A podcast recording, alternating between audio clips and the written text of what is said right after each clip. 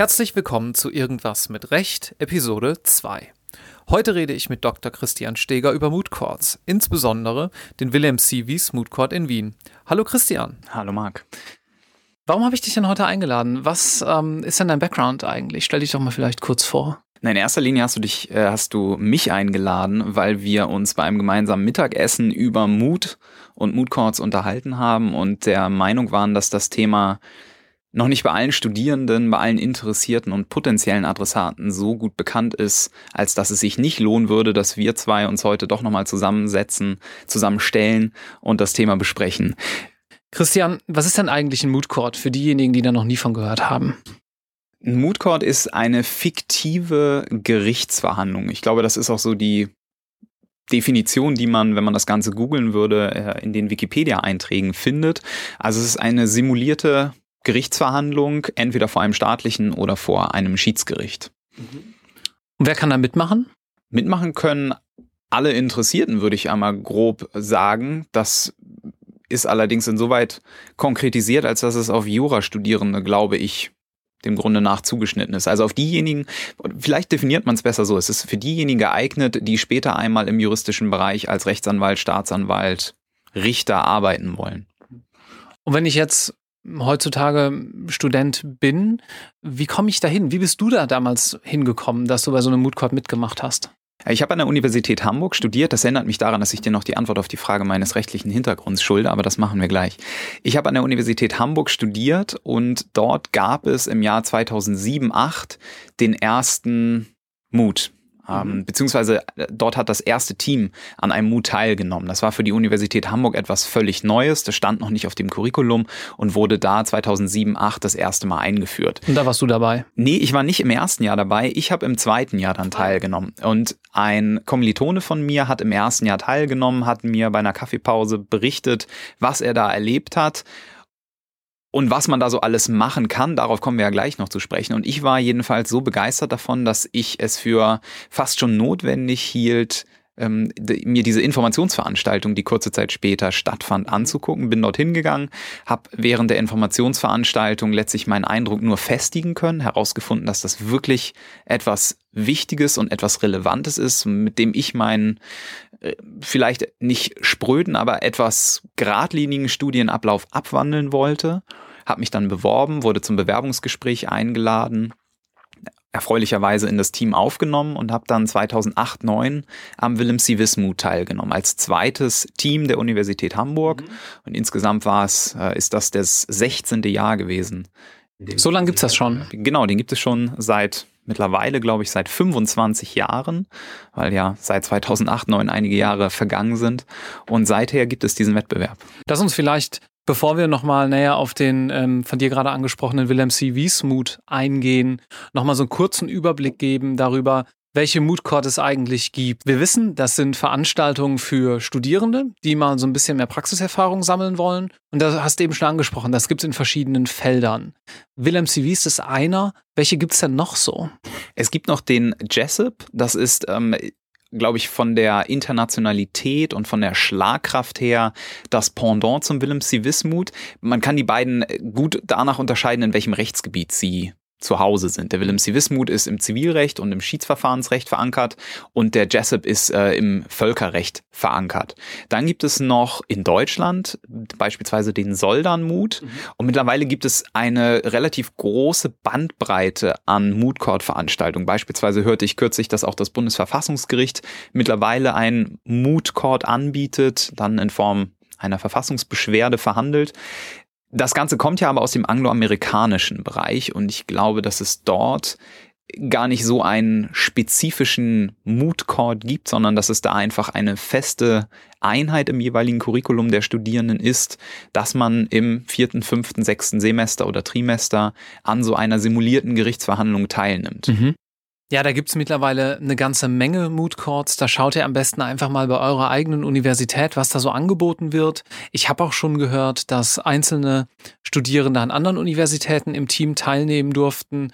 Vielleicht macht Sinn, da auch in der Umgebung nochmal zu schauen, wenn euer Team schon voll ist oder wenn es an einer anderen Universität einen Mood Court gibt, der bei euch nicht angeboten wird.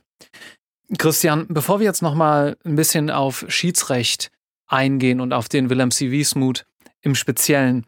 Vielleicht mal so vor die Klammer gezogen. Wiefern hat das eigentlich dein Leben bereichert, da teilzunehmen?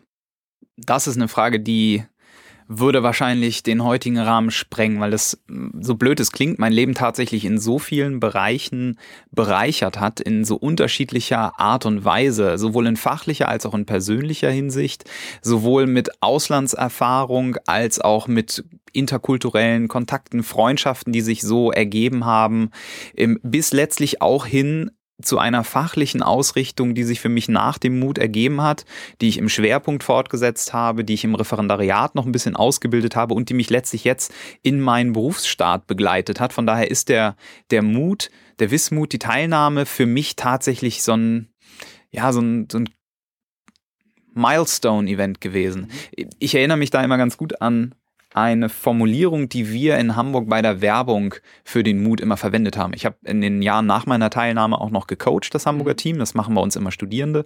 Und bei der Werbung habe ich oder haben wir immer die Formulierung verwendet, it's a lifetime experience. Und das trifft tatsächlich zu. Das klingt auf den ersten Eindruck immer nach so einer Werbeplattitüde. Die wollen es schön klingen lassen. Aber bisher habe ich noch niemanden getroffen, der danach gesagt hat, das stimmte nicht.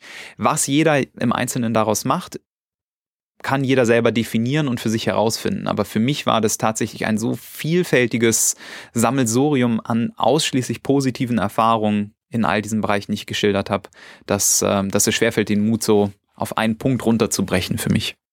Brechen wir es vielleicht mal auf Arbitration oder Schiedsrecht runter. Das, was du jetzt auch in der Kanzlei machst, richtig? Genau. Was ist denn das eigentlich, wenn man da noch nicht von gehört hat? Schiedsrecht, ähm, ich, Schiedsrichter kennen vielleicht viele, aber ähm, erklär doch mal ein bisschen.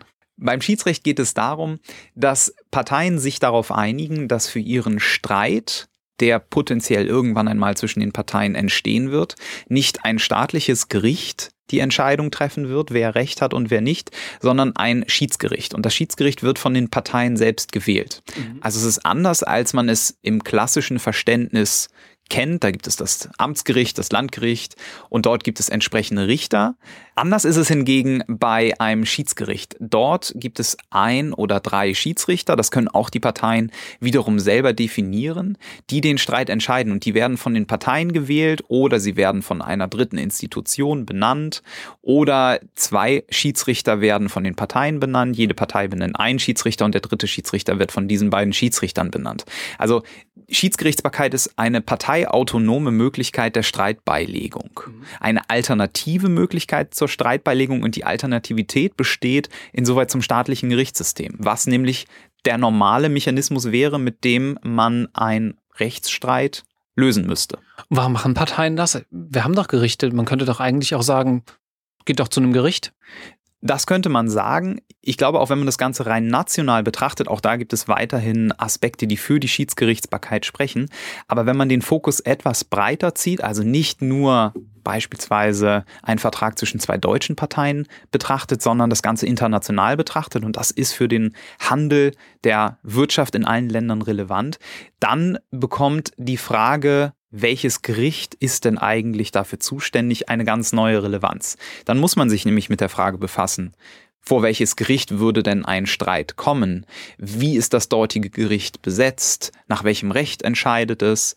Und da bietet die Schiedsgerichtsbarkeit den Parteien Möglichkeit, schon vor der potenziellen Entstehung eines Streits Rechtssicherheit zu schaffen, weil die Parteien es vereinbaren können. Kannst du das ein bisschen plastischer machen anhand irgendwelcher, ja natürlich anonymisierten Beispiele oder zumindest sagen, in welchen Industrien das hauptsächlich benutzt wird? Plastisch kann man das zunächst abstrakt an solchen Situationen gut beschreiben, wenn man sich mal vorstellt, wie die rechtliche Situation bei einem Vertrag zwischen einem deutschen und einem chinesischen Unternehmen ist. Stellen wir uns vor, der deutsche Einzelhändler bestellt Ware in China, findet dort den entsprechenden Produzenten, der seine Ware zu dem gewünschten Preis herstellen und liefern kann und schließt diesen Vertrag. Würden die Parteien nichts regeln, der Chinese würde aber beispielsweise nicht liefern und das Ganze muss gar nicht so sehr der Chinese sein, der nicht liefert, sondern es kann ja auch sein, dass der deutsche Unternehmer nicht zahlt und der Chinese jetzt sich fragt, wie er damit weiter, mhm.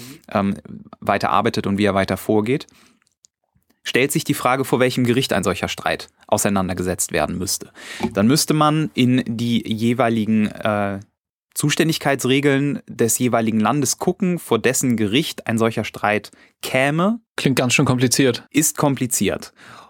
Und ein weiterer Punkt, der sozusagen am Ende eines Schiedsverfahrens steht, ist letztlich in diesem Kontext der relevanteste. Und das ist nämlich die Frage der Vollstreckbarkeit dessen, was man eigentlich am Ende eines Gerichtsverfahrens oder eines Schiedsverfahrens hat. Bei einem staatlichen Verfahren ist es das Urteil und das entscheidet, dass beispielsweise der Käufer den Kaufpreis so zahlen muss, wie der Verkäufer ihn verlangt. Bei einem Schiedsverfahren ist das Ergebnis ein Schiedsspruch.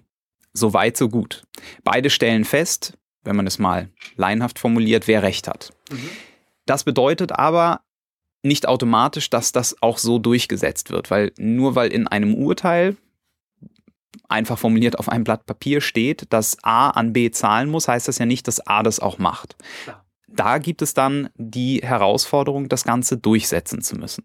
Und spätestens an der Stelle wird der deutsche Händler, der mit einem chinesischen Vertragspartner kooperiert, oder auch andersrum der chinesische Vertragspartner, der mit einem deutschen kooperiert, sich die Frage stellen, was passiert denn eigentlich, wenn ich einen Rechtsstreit führen muss, diesen gewinne und den Titel, also das Urteil dann entsprechend durchsetzen muss. Ich will da gar nicht so sehr in die juristische Tiefe gehen, aber man wird bei dieser Betrachtung für den staatlichen Teil, also für das staatliche Gerichtsurteil, zu dem Ergebnis kommen, dass ein solches Urteil wohl nicht durchgesetzt werden könnte, weder in Deutschland noch in China. Und nun kommt der starke Vorteil der Schiedsgerichtsbarkeit zum Tragen. Also wir haben festgestellt, dass ein staatliches Gerichtsurteil nicht durchgesetzt werden könnte. Und der große Vorteil der Schiedsgerichtsbarkeit ist einfach, dass Schiedssprüche international fast in allen Ländern durchgesetzt werden können. Und das ist aus meiner Sicht auch eines der Kernargumente für die Schiedsgerichtsbarkeit. Das ist die New York Convention, von der man vielleicht schon mal gehört hat, richtig? Genau, das ist die New York Convention. Die sichert dass Parteien ihre Schiedssprüche weltweit durchsetzen können vor den jeweiligen Gerichten dann. Ähm, noch eine kleine Hintergrundinformation zu, zu dieser New York Convention. Die ist in der Zeit nach dem Zweiten Weltkrieg entstanden und hat den Hintergrund, dass zu der Zeit die Staatengemeinschaft weit weniger geordnet und weit weniger, wobei man das heute natürlich auch in Frage stellen könnte, auf einer Linie war. Und daher hat man mit großer Unterstützung der International Chamber of Commerce ein Abkommen abgeschlossen, mit dem sich die Staaten gegenseitig zusichern, dass sie Schiedssprüche durchsetzen würden. Also ich fasse nochmal zusammen, wenn ich dich richtig verstanden habe, dann ist internationales Schiedsrecht, zumindest Commercial Arbitration, wie es dann heißt, ein alternatives Streitbeilegungsverfahren, was hauptsächlich von Unternehmen angewandt wird und was unter anderem den großen Vorteil hat, dass Schiedssprüche auch in den meisten Nationen weltweit vollstreckbar sind. Absolut richtig. Was ist denn, weil vielleicht hat der ein oder andere ja von Schiedsrecht schon mal gehört, jetzt in dem letzten Jahr vor allem durch die Medien, der Unterschied zu TTIP und diesen Schiedsgerichten, die da diskutiert wurden?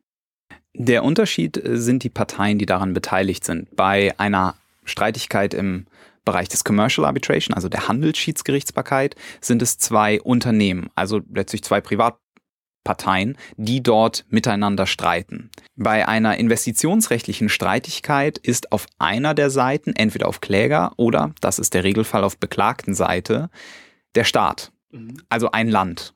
Die Investitionsschiedsgerichtsbarkeit ist ein Mechanismus, mit dem Investoren ihre Investitionen in einem bestimmten Land dadurch schützen können, dass sie für den Fall, dass es zu Problemen kommt, in der Regel sind das Enteignungsfälle, nicht vor dem staatlichen Gericht des Staates ihren Anspruch durchsetzen müssen, indem sie enteignet wurden, sondern dass sie das Ganze vor einem unabhängigen, dem Schiedsgericht entsprechend durchsetzen können. Das ist aber nicht das Thema des äh, Willem C. Wismut Courts, das ist Handelsschiedsrecht, korrekt? Genau. Der Willem C. Wismut ist der klassische Fall, dass Ware von A nach B geschickt wird. Unterwegs passiert etwas mit der Ware oder die Ware entspricht nicht den Anforderungen des Käufers. Ich kann zum Beispiel aus meinem Jahr da berichten, dass wir einen Fall hatten, bei dem Steuereinheiten in den Motoren von Autos nicht richtig programmiert waren und insoweit dann die Frage entstand, ob das ein Vertragsgegenstand ist, der den Vertragszweck und die Voraussetzungen erfüllt. Wer hat sich das denn mal ausgedacht? Du hast eben gesagt, dass es das schon im 25. Jahr, also jetzt 2017 im 25. Jahr gibt, aber irgendjemand muss ja damit mal angefangen haben. Wie kam es dazu? Man könnte jetzt natürlich glauben, dass das ein Willem C. Wiss war oder ein Herr Willem. Tatsächlich war es aber Eric Bergstein, der jedem, der am Mut teilgenommen hat, ein Begriff ist, denn Eric Bergstein ist zwar mittlerweile ein älterer sehr weiser Herr, der aber jedes Jahr weiterhin zu diesen Wettbewerben reist und äh, als Ehrengast und Organisator an diesen Veranstaltungen teilnimmt. Und er hat es vor dann mittlerweile 25 Jahren in, Zusammenarbeit mit der Ancitral ins Leben gerufen. Okay, Bergstein ist also der Macher. Woher kommt denn dann der Name Willem Sivis? Ähm, muss, man den, muss man den kennen, sozusagen? Ja, klar, du musst den kennen, Marc. ja, gut. Ähm, ich glaube, ich kenne ihn. Ähm, Korrigiere mich, falls ich falsch liege. Ich meine, Willem Sivis hätte die Idee zusammen mit Professor Bergstein gehabt, sei dann aber leider verstorben und deswegen hätte der Mut nach ihm seinen Namen bekommen. Wahrscheinlich sollte er erstmal anders heißen, vielleicht mit einem generischeren Namen, aber in Andenken an diesen Herrn hat ähm, Professor Bergstein ihn dann, glaube ich, Willem Sivis genannt, oder? Das habe ich auch so gehört, ja. Okay.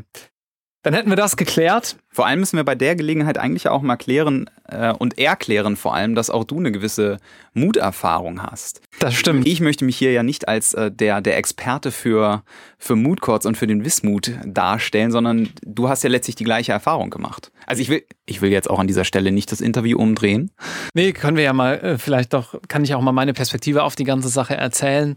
Wir haben uns da ja auch vor heute schon viel drüber unterhalten und unter anderem deswegen sitzen wir ja wahrscheinlich jetzt auch hier, weil das genauso mein Leben, meine Karriere beeinflusst hat wie auch deine.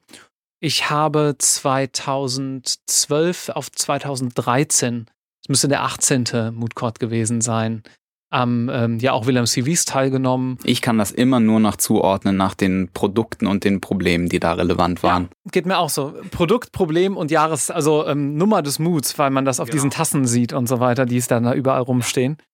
Ähm, nee, genau, hab daher auch Mut Vergangenheit und äh, ja, hab das auch alles durchgemacht und hatte sehr viel Spaß, hab sehr viele tolle Leute dabei getroffen, hab sehr viel gelernt natürlich auch und vielleicht können wir bei der Gelegenheit auch mal darüber sprechen, wie das Ganze eigentlich abläuft. Also wir hatten uns dann beide ja irgendwann mal beworben. Ähm, ihr bewerbt euch jetzt bei einem Mood Court, müsst die üblichen Bewerbungsunterlagen einreichen, werdet dann hoffentlich angenommen und dann steht ihr da, seid jetzt in einem Mood Court Team, habt das natürlich noch nie vorher gemacht. Wie geht's denn dann los, Christian? Ich kann das ja nur aus Hamburg beschreiben, wobei ich auch noch mal ein anderes Team in äh, China in Peking mit unterstützt oder mit gecoacht habe, von daher so ein bisschen die, die Perspektive aus beiden oder aus unterschiedlichen Kulturkreisen mitbringe.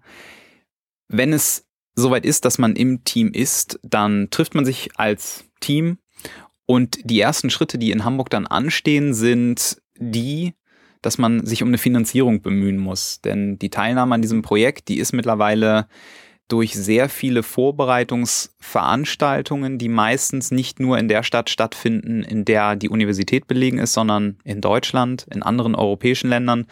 Und wenn man relativ viel und erfolgreiches Sponsoring betrieben hat, vielleicht sogar im nicht-europäischen Ausland.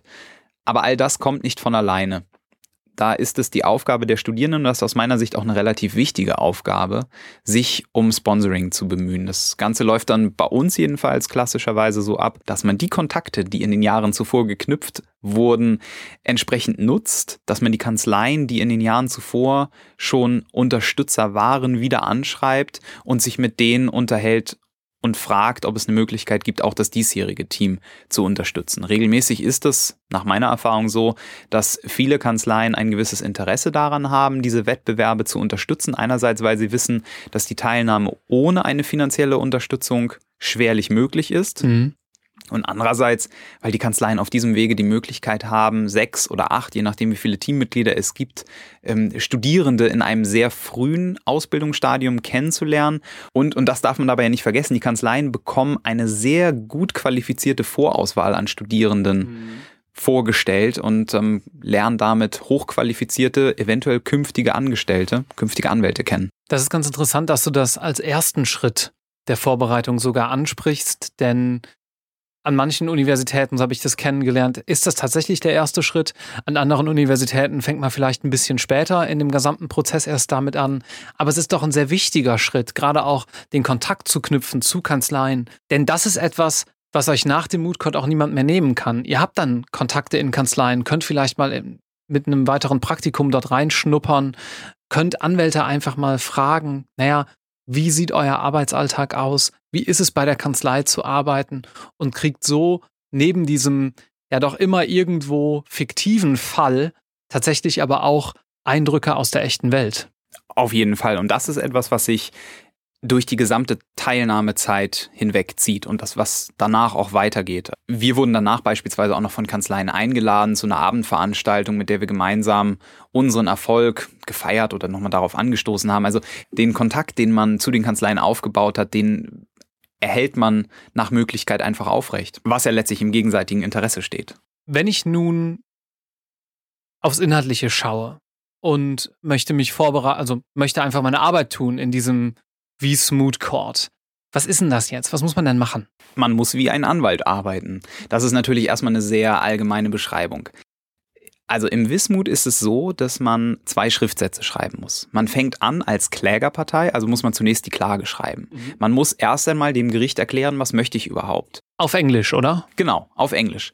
Sowohl die Schriftsätze als auch die mündliche Verhandlung werden komplett auf Englisch geführt, was und da sind wir auch schon wieder so ein bisschen bei dem Aspekt, was bringt einem das, was wird dort gefördert und gefordert.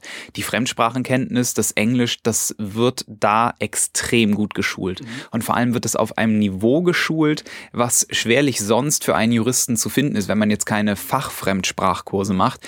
Ein Auslandsaufenthalt ersetzt das in der Regel nicht, es sei denn, man macht beispielsweise ein LLM-Studium. Aber man arbeitet ja im Juristischen den ganzen Tag auf Englisch und das schärft auch die Denkweise, sich auf Englisch entsprechend ausdrücken zu können. Jetzt kann ich aber doch nicht einfach irgendwas dahinschreiben. Also man hat im Studium noch nie was auf Englisch geschrieben, muss das in diesen Schriftsätzen jetzt machen.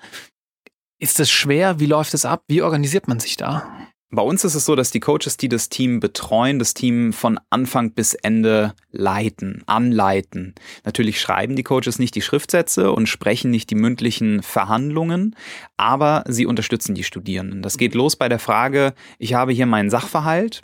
Das äh, ist im Wismut eine Akte, wie sie auch im Anwaltsalltag auf dem Tisch landen könnt. Sie hat ein bisschen weniger Seiten als vielleicht ähm, später der, der große Rechtsstreit. Er hat so um die 60 Seiten Sachverhalt und da ist tatsächlich alles drin an Informationen von beispielsweise in unserem Jahr einem Presseartikel. Da sind Verträge drin, da sind Lieferprotokolle drin, da sind Telefonvermerke drin, da sind E-Mails drin, da ist die streitige Korrespondenz drin, in der vielleicht das erste Mal die Gegenseite aufgefordert wurde zu zahlen und all das bekommt man in relativ unsortierter Art und Weise, letztlich nur chronologisch sortiert, geliefert. Das Ganze geht Anfang Oktober immer los, da wird der Fall veröffentlicht. Alle Teams laden sich diesen Sachverhalt dann abends runter und gucken sich an, was das diesjährige Problem ist und arbeiten sich dann durch.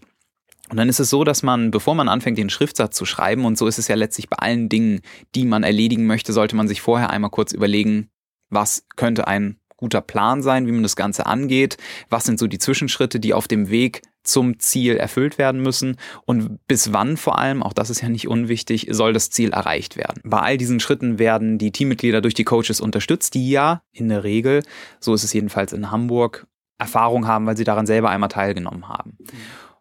Und dann überlegt man sich, was zum Beispiel die rechtlichen Argumente sind, sowohl auf der prozessualen als auch auf der materiellrechtlichen Ebene und entwickelt daran eine erste Grundstruktur, wie die Argumentation laufen kann. Jetzt sind wir immer noch auf der Klägerseite.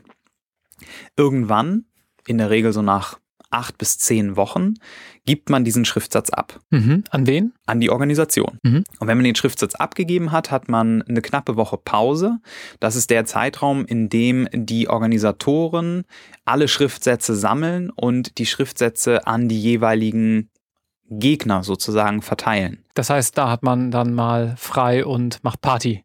Da hat man frei und genießt das Leben und macht Party und macht all das, was man in den Wochen davor nicht gemacht hat. Wir können ja später nochmal über den zeitlichen Umfang sprechen, aber was auf jeden Fall an dieser Stelle schon zur Information oder zur Offenheit dazugehört, ist, dass das Projekt Teilnahme an einem Moodcourt, ich glaube, da spricht man sowohl für den Jessup als auch für den Wismut, ist kein Engagement, was mit wenigen Stunden in der Woche abgetan ist. Greifen wir das vielleicht einfach direkt auf. Wie kann man das denn vereinen mit dem normalen Studium, wenn du sagst, das ist so zeitaufwendig? Man muss, glaube ich, vorweg sagen, dass die Teilnahme am Wismut nur dann richtig erfolgreich ist, wenn man sich mit voller Konzentration diesem Wismut widmen kann. Das vorweggeschickt wird auch so ein bisschen klar, wie das mit dem Studium an sich zu vereinbaren ist. man wird in der Zeit der Teilnahme relativ wenig normales Studium fortführen. Mhm. Optimalerweise ist es so, dass man dafür ein halbes Jahr aussetzt. Das klingt auf den ersten Moment erschreckend. Wahrscheinlich werden die meisten jetzt denken, uh, was ist mit meinem Freischuss und äh, ist das sinnvoll investierte Zeit? Ist sinnvoll investierte Zeit, ist es mehr als in gleichem Maße. Und mit dem Freischuss, das ist so eine persönliche Frage, die man für sich selber entscheiden muss. In den meisten ähm, in den meisten Juristenausbildungsgesetzen ist es nach meiner Information mittlerweile so, dass es dafür sogar ein Freisemester gibt. Gibt es das, heißt, in Hamburg? In Hamburg gibt es das. Ich habe damals noch teilgenommen unter den alten Regeln. Das heißt, für mich gab es damals kein Freisemester, tatsächlich ein ausgesetztes Semester. Also ich blieb weiter in der Studiensemesterzahl. Mein Fachsemester hat sich damit dann einfach nicht verschoben. Und nach dem Mut habe ich dann einfach dort weitergemacht, wo ich vorher aufgehört hatte. Dann hat man nun ein bisschen gefeiert, kriegt dann den Schriftsatz der Gegenseite, schreibt daraufhin die Klageerwiderung, nehme ich an. Genau. Und dann geht's in die wirklich spannende Phase des Wiesmuts, nämlich die mündliche Phase. Die endet damit, dass man nach Wien fährt und dort plädiert als Anwalt, Anwälte des Mandanten, den man vertritt. Nur wie kommt man dahin? Mit dem Flugzeug. Ja, das habe ich schon öfter gehört. Wie wird man so fit, dass man. okay, das war eine so offensichtliche Antwort. Ja, es war vielleicht auch eine zu offensichtliche Frage. Ich versuche es einfach nochmal. Wie werden die Teammitglieder so fit, dass sie nach Wien fahren dürfen? An dieser Stelle kann ich jetzt nicht mehr antworten mit dem Flugzeug. Nein, die Teammitglieder werden durch die gesamte Zeit vorbereitet auf genau diese mündliche Phase, weil die mündliche Phase ist zu einem großen Anteil der Wettbewerb. Man bekommt auch Auszeichnungen für die Schriftsätze. Man kann auch mit den Schriftsätzen Preise gewinnen. Mhm. Das Ganze ist natürlich zu einem gewissen Anteil ein Wettbewerb. Aber die mündliche Phase ist das, worauf sich alle konzentrieren und vorbereiten. Und die Vorbereitung auf diese mündliche Phase beginnt mit dem ersten Tag und endet, nein, sie endet auch nicht in Wien, sondern sie endet mit der letzten Verhandlung, die man in Wien hat. Dabei werden die Studierenden von den Coaches unterstützt, von dem Professoren oder der Professorin, die das Team betreuen. Sie werden durch die Kanzleien unterstützt, die Probehearings mit dem Team veranstalten und danach Feedback geben. Das heißt, man fährt dann in eine Kanzlei und muss dann da den Fall schon verhandeln gegen die Anwälte aus der Kanzlei? Nein, man verhandelt nicht gegen die Anwälte. Ähm, mittlerweile kann ich das ja aus eigener Erfahrung äh, sagen, das wäre ein relativ schlechter Eindruck für die Kanzlei, weil die Teams natürlich so gut vorbereitet sind, dass sie wahrscheinlich extremes Oberwasser gegenüber den Anwälten und der Kanzlei hätten. Nein, man verhandelt in der Regel gegen ein anderes Team, manchmal auch gegen die Teammitglieder aus den eigenen Reihen und bekommt dann das Feedback von den Anwälten, die ja zwar nicht ganz konkret tief in dem Fall drin sind, aber die ja ganz viel Erfahrung gesammelt haben und dann sagen können, an der und der Stelle muss das Argument abgewandelt werden. Die Art und Weise der, der Betonung ist vielleicht noch etwas ausbaufähig. Also man, man dreht wirklich an feinsten Schräubchen. Das kann ich bestätigen, auch aus meiner Erfahrung als Coach danach. Letztlich ist es teilweise sogar so in Wien, ich weiß nicht, wie du das erlebt hast, aber dass man fast alle Antworten auf alle Fragen kennt, weil schon so viele Fragen auch gefragt wurden und man natürlich alles mitschreibt und danach wieder ein bisschen an den Antworten tüftelt. Wie könnte man es noch ein bisschen besser machen, sodass es auf sowas wie die Intonation oder die Art der Präsentation generell einfach noch ein bisschen mehr ankommt. Wenn man dann in Wien ist und man hat sich durch diese Kanzlei-Meetings ja sozusagen durchgearbeitet und durch den ein oder anderen Pre-Mood, also eine Veranstaltung, wo man das auch nochmal übt mit anderen Teams. Wie sieht das dann ganz konkret in Wien aus? Wie muss ich mir das vorstellen als jemand, der noch nie da war? In Wien ist es so, dass man als Team vier Verhandlungen hat in der Vorrunde oder in den sogenannten General Rounds. Man plädiert zweimal als Kläger und zweimal als Beklagter. Und nach diesen vier Runden werden die Punkte, die man in diesen Runden gesammelt hat, addiert. Und danach kommen 64 Teams in die nächste Runde. Wer gibt einem denn diese Punkte? Die Punkte gibt das Schiedsgericht. Wie in der Praxis, natürlich geben in der Praxis die Schiedsrichter keine Punkte, aber sie entscheiden, wer den Fall gewinnt. Und im äh, Wismut ist es so, dass die Schiedsrichter, das sind in der Regel Praktiker, Professoren und ehemalige Teilnehmer, die mittlerweile Praktiker sind, vergeben auf einer Punkteskala Punkte für verschiedene Aspekte, die in die Bewertung mit einfließen. Wenn da mittlerweile, ich glaube, fast 300 Teams dran teilnehmen. Ja, sogar oder? über 300. Ich glaube, ich weiß nicht genau, wie viel es dieses Jahr werden, aber 320, 325 Teams sind es bestimmt mittlerweile. Das ist der Wahnsinn. Dann sind das ja 2000 Leute und das sind auch ein paar hundert, das muss man sich mal überlegen, ein paar hundert Praktiker, die ihre ja doch eher wertvolle Arbeitszeit da investieren, um vor Ort diese Teams zu ja, judgen oder zu coachen, je nachdem, was sie tun. Warum machen die das mal so gefragt? Es macht einfach Spaß, die eigene Erfahrung weiterzugeben. Das, das kannst du ja wahrscheinlich auch bestätigen. Ich meine, du hast ja auch gecoacht und man wird nicht Coach, wenn man keine kein Vergnügen daran hat, das eigene Wissen weiterzugeben. Das stimmt, ja. Und das trifft, glaube ich, auf alle zu, die nach Wien fahren.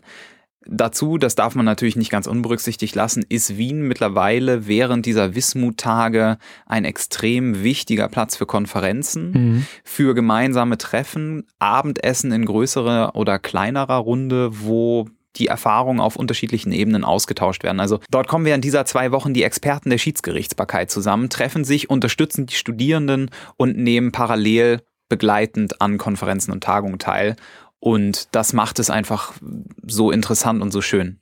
Christian, das klang jetzt alles besonders gut, aber das ist doch bestimmt auch eine schlechte Erfahrung während des Mood Courts, oder?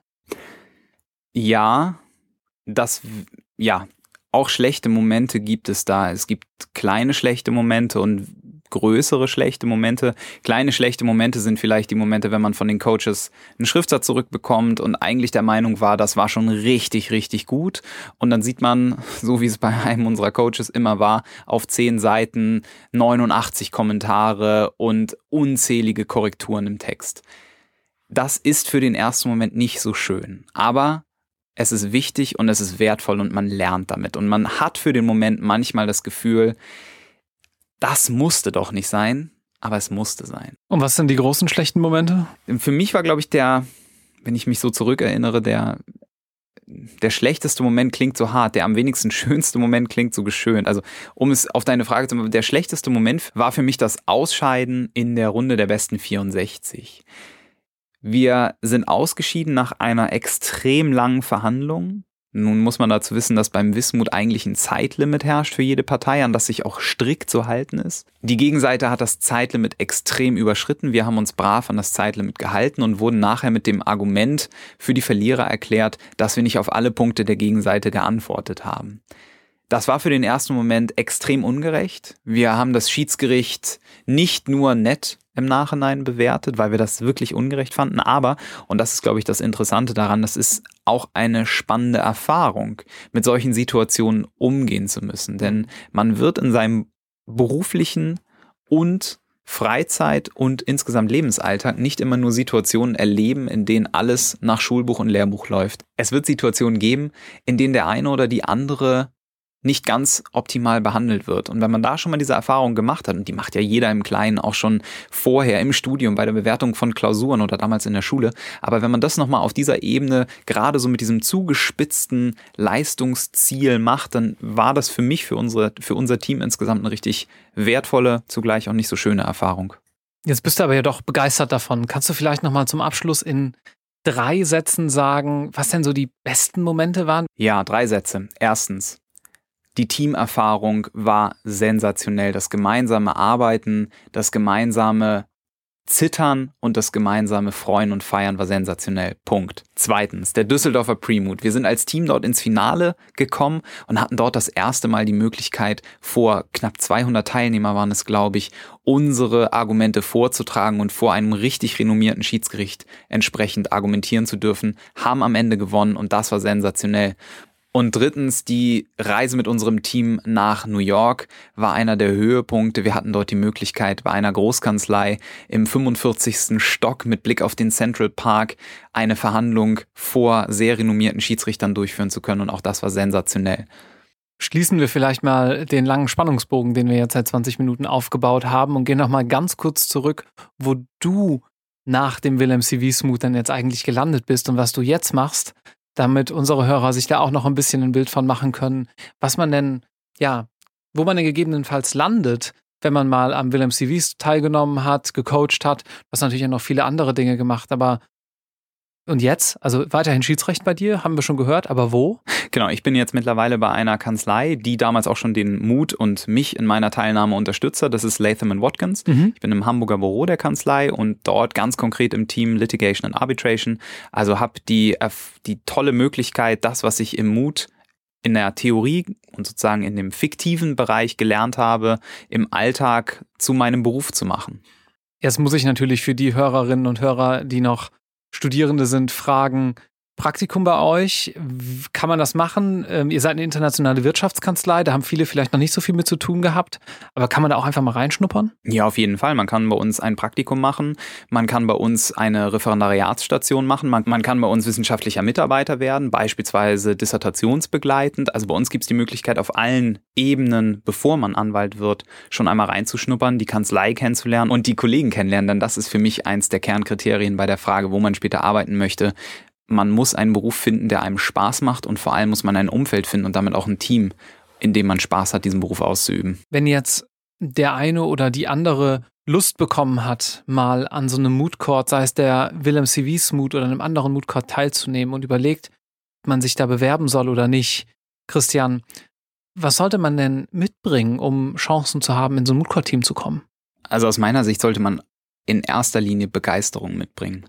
Wenn man die hat, kommt alles danach, was man noch so an weiteren Fertigkeiten braucht, von alleine. Begeisterung und so ein bisschen Wissbegierde, Interesse daran, Neues zu lernen, neue Leute im Team zu erleben und mit einem Team diesen Wettbewerb zu bestreiten.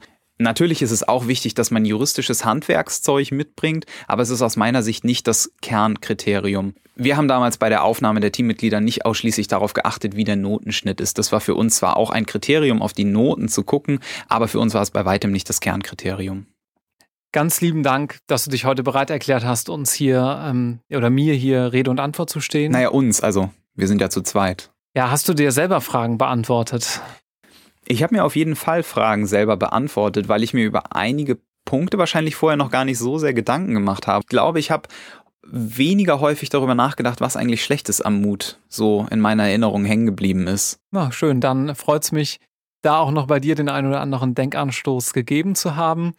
Schön wäre es, ähm, wenn ihr uns Feedback hinterlasst zur Sendung, wie immer auf Facebook. Dort findet ihr auch nochmal das Profil von unserem heutigen Gast, Christian Steger, verlinkt Vielen Dank für eure Aufmerksamkeit. Habt eine gute Zeit und bis zur nächsten Folge. Tschüss. Tschüss auch von mir. Vielen Dank.